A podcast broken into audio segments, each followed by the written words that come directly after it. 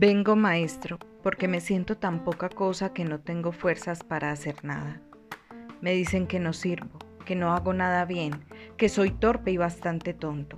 ¿Cómo puedo mejorar, maestro? ¿Qué puedo hacer para que me valoren más? El maestro sin mirarlo le dijo, Cuánto lo siento, muchacho, no puedo ayudarte. Debo resolver primero mis problemas, quizás después.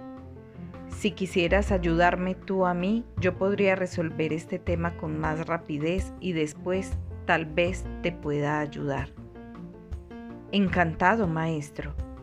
Titubeó el joven, pero sintió que otra vez era desvalorizado y sus necesidades postergadas. Bien, asintió el maestro.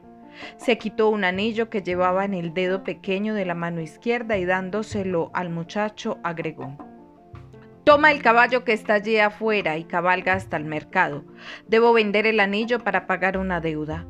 Es necesario que obtengas por él la mayor suma posible, pero no aceptes menos de una moneda de oro. Vete y regresa con esa moneda lo más rápido que puedas. El joven tomó el anillo y partió. Apenas llegó, empezó a ofrecer el anillo a los mercaderes. Estos lo miraban con algún interés hasta que el joven decía lo que pretendía por el anillo. Cuando el joven mencionaba la moneda de oro, algunos reían, otros le daban vuelta la cara y solo un viejito fue tan amable como para tomarse la molestia de explicarle que una moneda de oro era muy valiosa para entregarle a cambio de un anillo.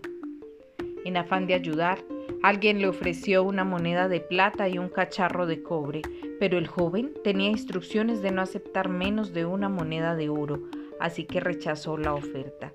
Después de ofrecer su joya a toda persona que cruzaba en el mercado, más de 100 personas, y abatido por su fracaso, montó su caballo y regresó.